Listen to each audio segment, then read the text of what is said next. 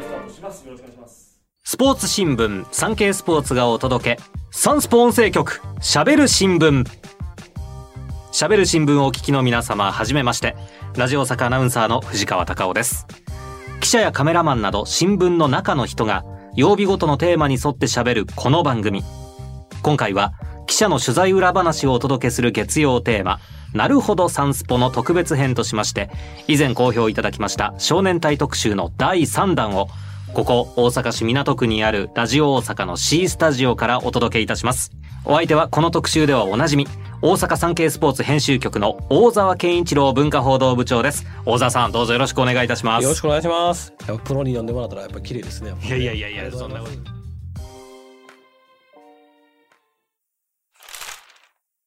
えーそもそもどうしてこの少年隊特集に私藤川が出演することになったのかと、まあ、自己紹介がてらねお話ししたいと思います。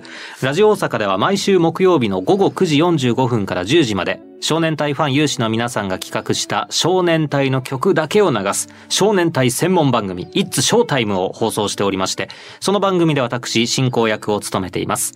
そしてサンスポ大沢さんとは平日の朝6時半から8時に放送している藤川隆夫のニュースでござる月曜レギュラーとしてご出演いただいていましてこの2つのご縁があってこれまでサンスポで少年隊の皆さんの取材をする際にインタビュアーをさせていただいたこともあります、そして今回収録を行っている今実はメンバーの錦織和樹さんが舞台えー垣根の魔女の公演のため大阪にいらっしゃってまして大沢さんが取材をされたということではい見てきました。はい今回はそのほやほやの取材裏話を聞いていきたいと思います。まずはじめに錦織和樹さんの声を聞いていただきましょうおはようございます。錦織和清です。藤川さん、ご無沙汰しております。えー昨年はお世話になりました。そう、サラリーマンナイトフィーバーの取材の時にね、いろいろインタビューしていただきましたけども、えおかげさまで、えーサラリーマンナイトフィーバーの方も大成功で、えーということになりましたね。本当にありがとうございました。ラジオ大阪さんにはですね、少年隊専門番組、いつショータイムでずっとね、お世話になってましてね、うん、これあの、本当にあの、勝手にやっていただいてる ラジオで、えーえー安心してください。こっちも勝手に喜んでおります。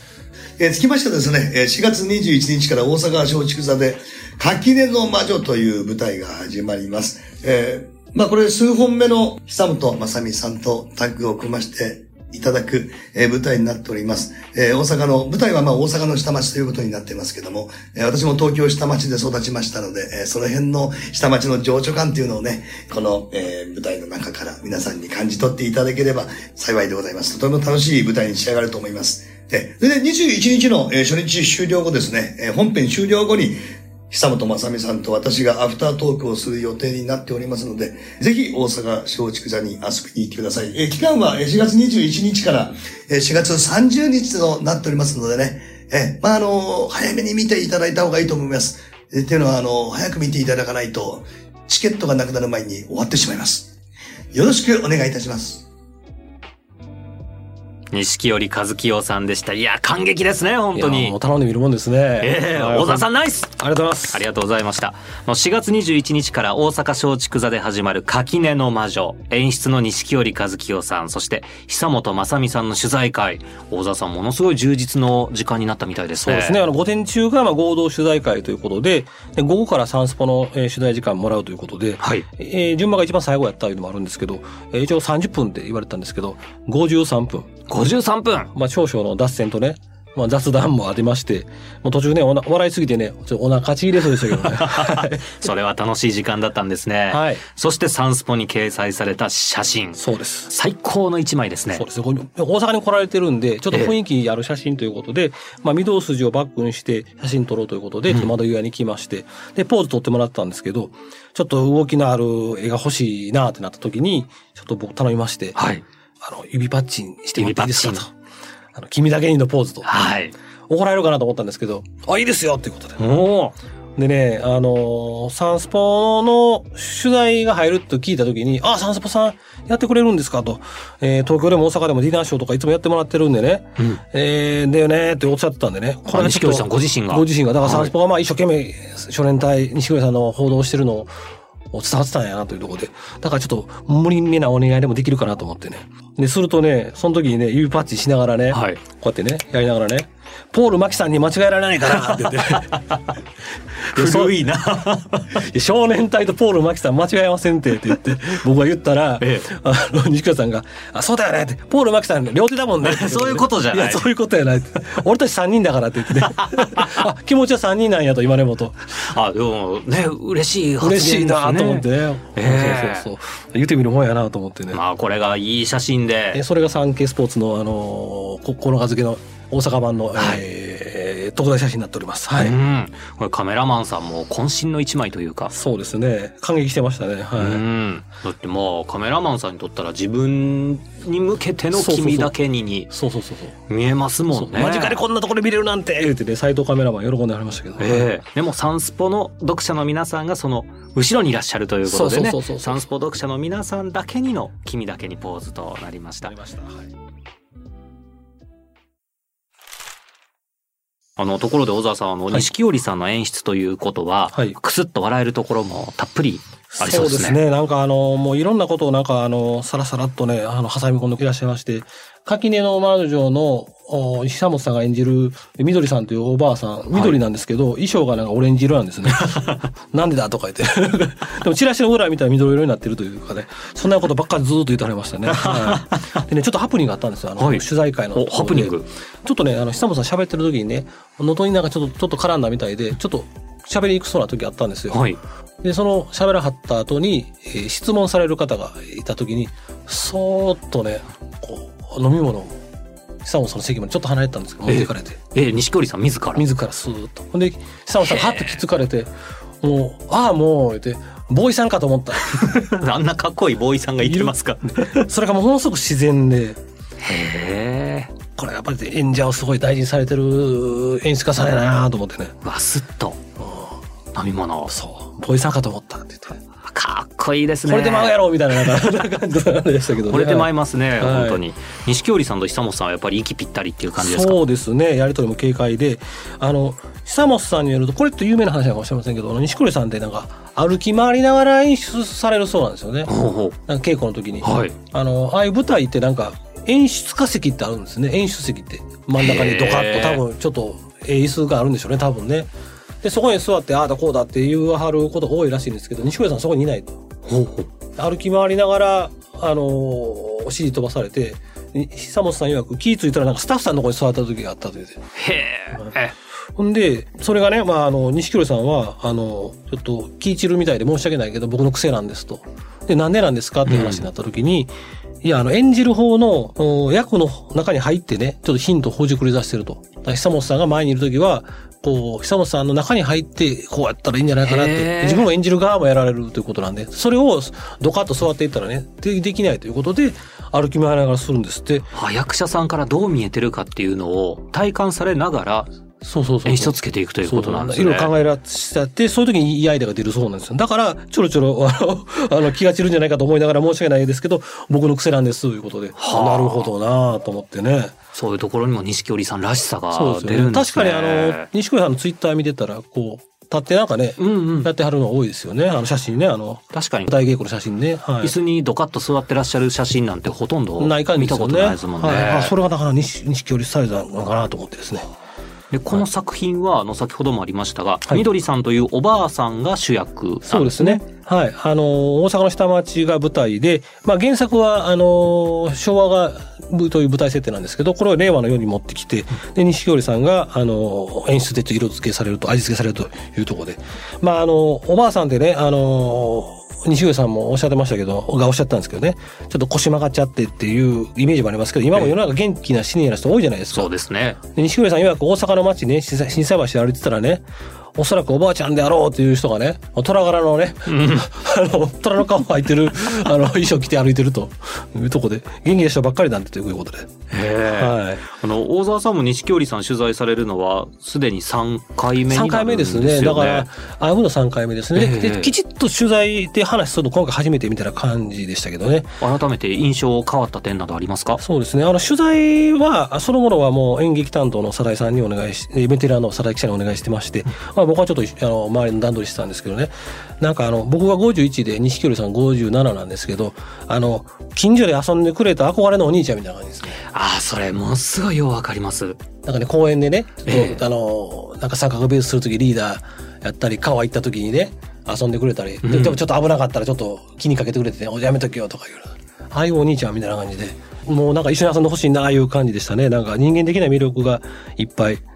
ただねあのあれだけのキャリアがあってあれだけのスタイルにめちゃ謙虚なんですよ。うん。えー芸能生活46年とおっしゃってましたけど、確か。えー12歳からジャニーズ事務所入られてね。だからもう、普通だったら定年してますよねっていう感じなんですが、遊び心いっぱいで。で、謙虚なのは、その演出の持論とかやっぱね、取材会で話す時はシーンがあるんですけど、その時に一くだり必ずね、僕が生意気言わしてもらうならばとかよ。おっしゃるんですよ。でこんだけもういろんなね、ことされて、で、演出家としても数々ね、えー作品に携わってらっしゃるのに、僕が生意気言わしてもらうならばって。はあ。僕も阪神タイガースの話するときに、はいもうそういうことちょっと前置きしてで、言わなら、あかんな思ってですね。小田さん全然そういう真似しなくてもいいですよ。ええところでその錦織さんは、はい。あの著書演出論、はい。で自叙伝の少年タイムカプセルと続けて2冊出されていて、はい。で4月26日にカバーアルバムが出るんですよね。はい。歌謡スタイルコレクション、はい。これ楽しみなんで楽しみですすね。よ。。植草克秀さんとのデュエットね、あずさ2号とかね、あのーオーラン・フィービーさんのラブ・イズ・オーバーとか、はい。西城秀樹さんのブルースカイ・ブルーとか。ブルー、スカイブルー、全10いいですね。曲ってことええ錦織さんがカラオケ行ったりして歌う時に歌を歌うみたいな感じで、あの、自分が歌いたい歌を歌ったということだそうですね。で、あの、錦織さんね、ブルース好きなんですって。へえ。有歌団が大好きで。奇跡のダミ声、はい有価団。で、あの、木村さん、ね、ボーカルの木村さんと一緒にラジオでね、出られて一緒に歌ったこともあるそうで、だからブルージーな雰囲気の錦織さんもかっこいいんでね、ブルースの今度、あの、カバーアルバムなんかも期待したいなと思いますけどね。そうですね。はいええ4月26日ですね。はい私もあの、Google カレンダーに錦織さん発売日って書いてあるあ、。入ってあるんですね。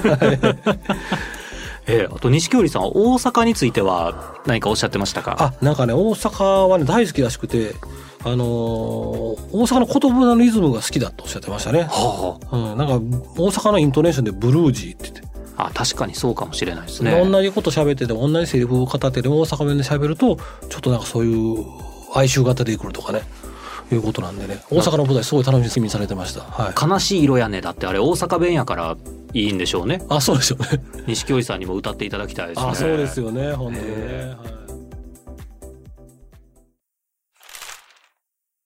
そして錦織さんはなんかハマってらっしゃることが。あ、最後の方ちょっとおっしゃったんですけどね、まあ、ここ5年、7年ぐらいはそうですけどね、自転車乗ってるそうです。あ、そうみたいですね。はい、なんか一人暮らしで、まあ一人でサイクルに出るとね、その時間がね、もうプライベートやーって感じると、まあ一人が醍醐味ということでね、都内は6時間、7時間乗りっぱなしの時もあるそうでね。へえ。ええと思いましたけどね。なんか琵琶湖一周もされたみたいですね。あ、そうなんですか。自転車で。ええエネルギッシュですね。すごいですね。どっから湧いてくるんでしょうね、そのエネルギーは。そうなんですよそれもちょっと聞いたんですけどね。はいなんかね、そんな大それたことなくて、いつもふざけたことを考えてるんですとおっしゃってました。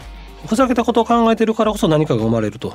錦織さん、まあ、生まれが東京のね、下町ということで、あっちに行きゃこんなことがありね、こっちに行きゃいあんなことがあるということで、もう常にいろんなことが起こったそうですね。で舞台もそういうことということで、まあ、楽しい人がいてね、楽しいことが起こると。で、これなるほどなと思ったんですけど、えー世の中、常にね、どっかで面白いことが起こってるんだよなという、そういう見方をすればね、人生面白いとおっしゃってました。うん確かにそうやなと思ってですね。はい。思んないな、思んないですけどね。そうですね。面白がってなんとか乗り越えていこうと。同じことでも、あ、めんどくさいなとか、しんどいなじゃなくて、面白いところに目を当てていくという。どうやって乗り越えたのかというところでね、あ、その辺がなんか西越さんのバイタリティとか、エネルギーのね、源なんやなと思ってね。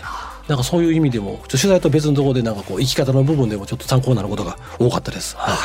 垣根の魔女21日から大阪松竹座で開幕です。チケット好評発売中。はい初日の21日は、錦織さんと久本さんが出演されるアフタートークがあるそうですね。楽しみですね。皆様ぜひ大阪松竹座へ足を運んでいただければと思います。はい。